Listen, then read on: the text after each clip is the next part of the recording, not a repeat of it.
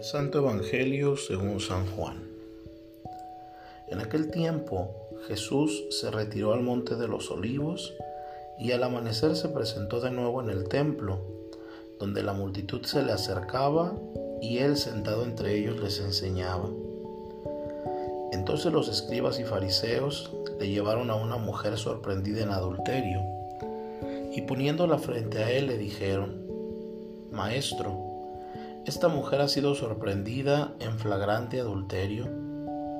Moisés nos manda en la ley apedrear a estas mujeres. ¿Tú qué dices? Le preguntaban esto para ponerle una trampa y poder acusarlo. Pero Jesús se agachó y se puso a escribir en el suelo con el dedo.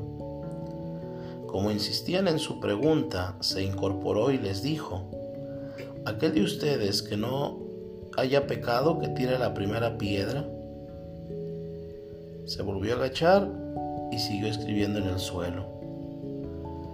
Al oír aquellas palabras, los acusadores comenzaron a escabullirse unos tras otros, empezando por los más viejos, hasta que dejaron solos a Jesús y a la mujer, que estaba de pie junto a él.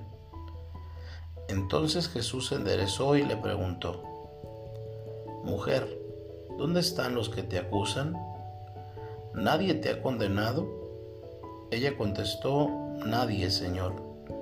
Y Jesús le dijo, Tampoco yo te condeno. Vete y ya no vuelvas a pecar. Palabra del Señor.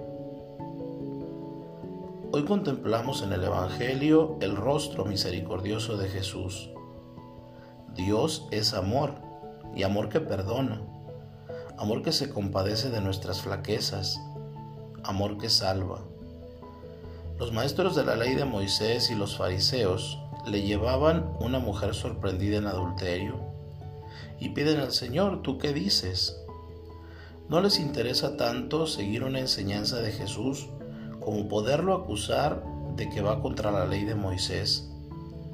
Pero el maestro aprovecha esta ocasión para manifestar que Él ha venido a buscar a los pecadores, a enderezar a los caídos, a llamarlos a la conversión y a la penitencia.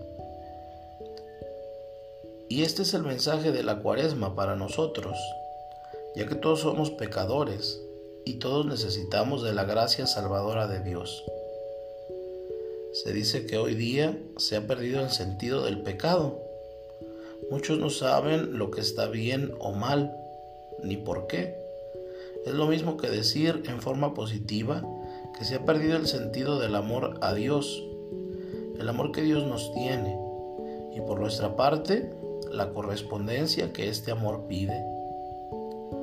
Quien ama no ofende, quien se sabe amado y perdonado, vuelve amor por amor. Preguntaron al amigo cuál era la fuente del amor. Respondió que aquella donde el amado nos ha lavado nuestras culpas. Por esto, el sentido de la conversión y de la penitencia propios de la cuaresma es ponernos cara a cara ante Dios, mirar a los ojos del Señor en la cruz, acudir a manifestarle personalmente nuestros pecados en el sacramento de la penitencia. Y como a la mujer del Evangelio Jesús nos dirá, tampoco yo te condeno, en adelante no peques más.